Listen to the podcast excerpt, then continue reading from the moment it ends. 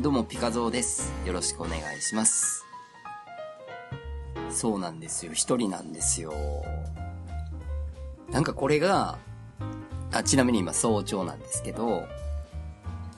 いつもあの、土曜日のもう一つ、キムキューと二人でやらせてもらうんですけど、ちょっとたまには、思考変えてみる？っていう話になって、キムキュー一人喋りやったらええやんっていう話から、じゃあピカゾーもみたいなことになって、結局ピカゾーがこれ第1回みたいになっちゃったんですけど、お前がやれやっていうことで、わかりました。ということで、とりあえずこれ1回目撮ってみようかなっていうので始めてるんですけど、早朝なんですよ。で、多分、早朝に撮ることが多い。もしこれが続けばなんですけど、多いんだろうなとは思うんですが、何を喋ろっかなとかっていう話をしてて、まあいつも二人で、こう、もうしょうもない話をこう聞いていただいてる方がいらっしゃれば本当にありがたいなと思うんですけど、せっかく一人喋りなんで、一人の時間をいただいたんで、まあ喋りたいことをちょっと喋らせてもらおうかなっていうので、考えてるんですけどね。えっとですね、いっぱいあるんですよ、喋りたいこと。で、その中で、ちょっと、一人の時は、ちょっと真面目にやってみようかなっていうことで、まあ二人の時はいつもこう、ほんまに、普通の喋りで言ってるんで、ちょっとピカゾーが伝えたいなって思うことを、ちょっと一人伝えたいなっていうかもう聞いてほしいなみたいなレベルなんですけど、一人の時はやってみようかなと、チャレンジしてる次第でございます。えっとですね、あのー僕はですね、服を今作ってるんですね。ファッションクリエイターっていう名前を、にちょっと憧れて作ってることに今なってるんですけど、まあ、そこに行くまでの、まあ、なんでこう服を、なんていうんですかね、作ることになったのか、で、今作ってるのか、で、この先どういう風に、あの、こと考えてこれを今やってるのかみたいなことを、ちょっとでも興味持っていただければ、嬉しいなと。さらにそれで、僕の作ったお洋服を買っていただければもうさらに嬉しいなと。いうのももちろん、あの、考えながらなんですけど、僕は今ね、40、えー、今年5歳になるんですよね。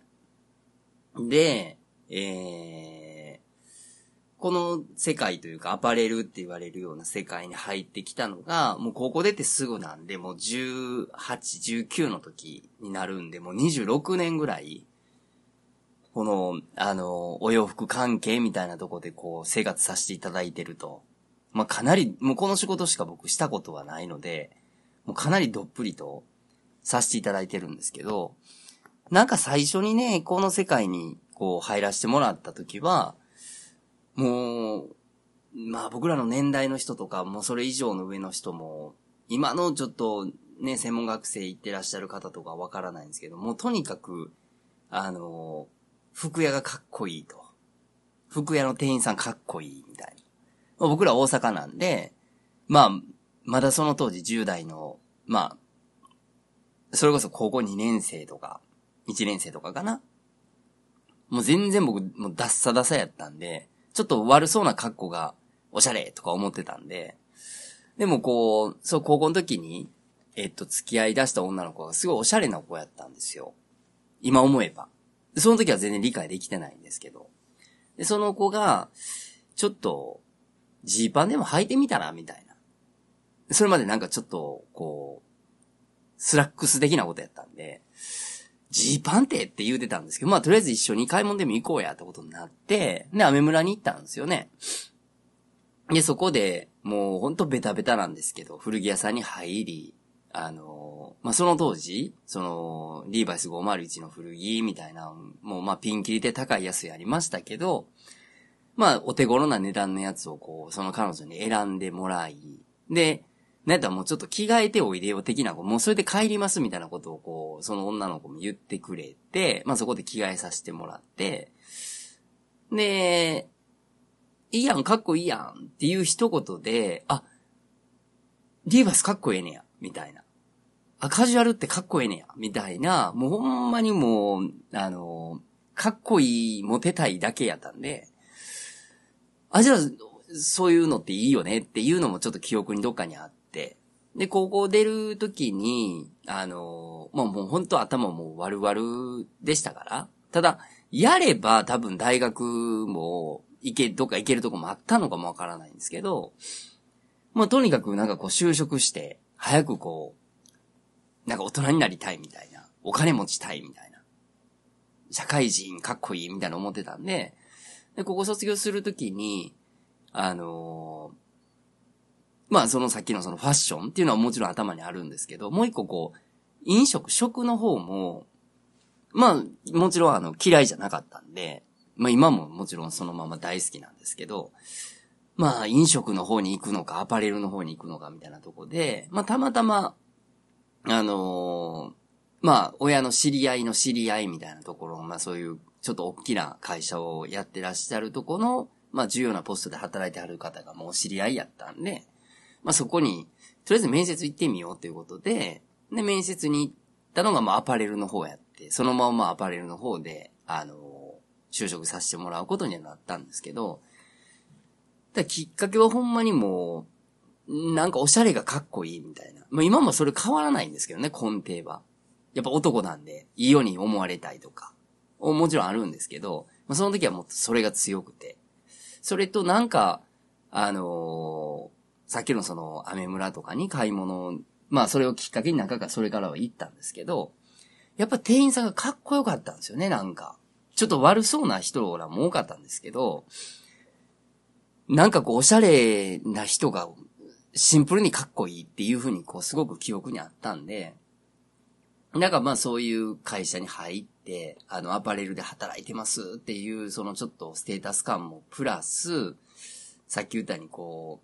う、何の業界でもよかったんですけど、早く社会人になってこう、自分のいっぱい欲しいもんとか使えるもん、使えるお金を入れたいみたいなことで、そのまま入ったっていう形で入ったんですけど、まあでもね、まあ僕4年間しか、まあ結果から言うと4年間しかサラリーマンってしたことないんですよ。その19から22までの間なんですけど、でもその4年間で、なんかもう、今の基礎はもうほとんど教えていただいたというか、まあそれぐらい結構厳しい会社やったんで、まあ大きいっていうのもありましたけど、まあ本社で、えっ、ー、と、本社勤務している方が、まあ100人弱ぐらいいらっしゃって、で、あの、まあ紳士服の会社なんですけどね、そこは。母体が。で、まあその当時はまあ新私服で大阪でまあまあ近畿では結構店舗持ってらっしゃってて。で、あの僕がもう配属されたというか、もう元々希望で行ってたのが、まあその会社の子会社みたいな、同じとこでやってるんですけど、子会社扱いになってるとこのカジュアル部隊の会社に、まあ入ることになったんですけどね。まあでもまあ、その直属の部下は、あ上司は、そのカジュアル系の人たちですけど、まあ本社一緒なんで、まあ、えー、社員食堂とか朝礼とか、で、なんかのイベントとかっていうのは、まあ、本部一緒に参加するんで、結局みんな僕先輩なんですけど、僕が一番年下やったんで、その本社の中で。本社勤務で10、高校出て入って、あの、本社勤務になったの僕だけやったんで、あと同期の子はみんな店舗の方に行ったんで、もうその100人弱ぐらい、まあ言ったら、まあみんな喋るわけじゃないんですけど、まあもちろん社長やとかお偉いさんがいっぱいいてますから、ですけど、その中で一番僕は年下やったんで、あの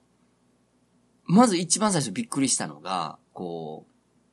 う、なんていうんですかね、今で言う、こう、あのー、用事を頼まれるという、綺麗に言うとそういう言い方。で、ざっくり言うたらまあパシリですよね。でそういう経験がまあ学生の時もなかったんで、あのー、まあ中学の時とかね、先輩とかちょっとクラブやってたりとかいうのがあったんで、多少ありましたけど、高校の時はもう遊びまくってましたから、なんかあれ買うてこい、これ買うてこいって言われるのがすごいショック、ショックというかカルチャーショックで、まあ、年上やし、すごい年配なんで、分かりましたって行くんですけど、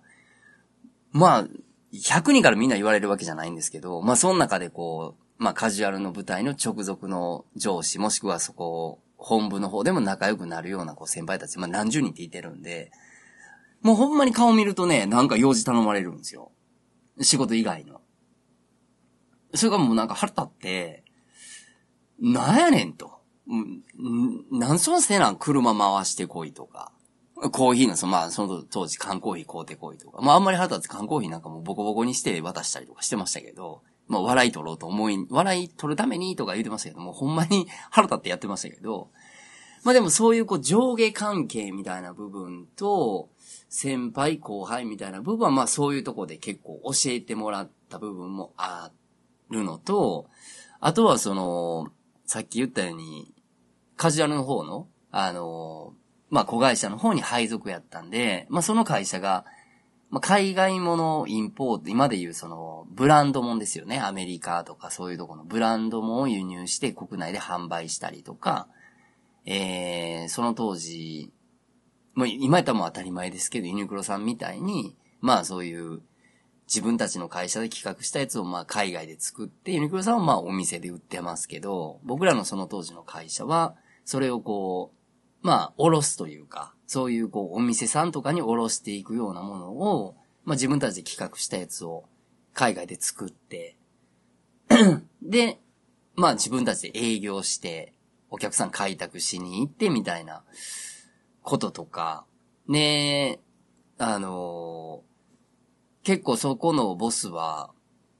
超スパルタやったんで、まあ簡単に言うとこう、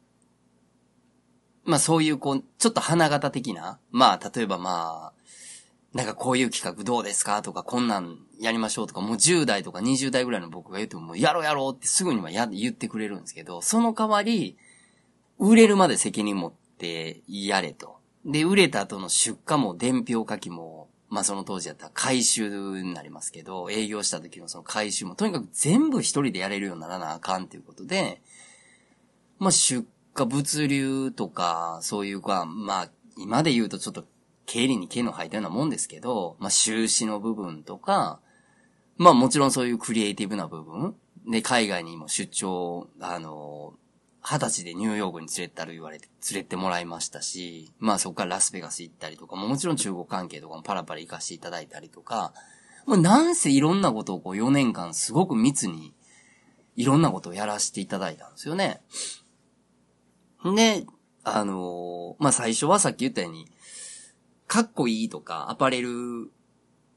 まあその店員さんのかっこよさから入って、まあいつかショップしたいなっていうのはぼんやりありましたけど、まだその当時そんなに明確じゃなかったんですけど、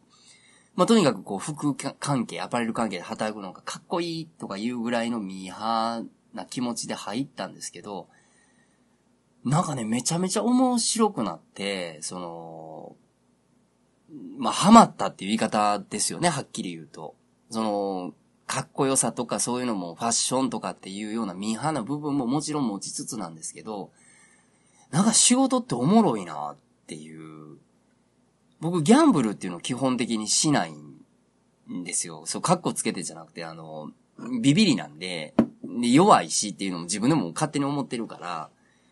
ギャンブル、ほんまに遊びで、なんかこう、パパッとかいうのは別ですけど、なんかギャンブル性が高いようなやつっていうの僕があんま好まないんですよね。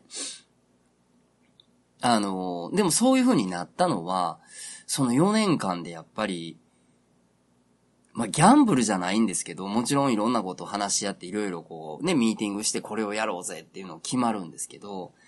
まあ、その当時のその、19入って、まあ、20、21、22程度の人間が回すような金額じゃない、金額をこう、任されるというか、やらせていただけてたから、もう、超ギャンブルやったんで、それが。億単位のみたいな。だから、普通のなんかギャンブル、実はギャンブル好きなんかわからないんですけど、なんかそういうギャンブル性が高いのは自分はすごく苦手やって思ってるんですけど、なんか仕事だけは、なんかこう、まあ会社のお金やっていうのもあるんでしょうけど、なんか晴れるというか、こういけるっていう感じがあったんで、うん、とにかくなんか仕事にハマった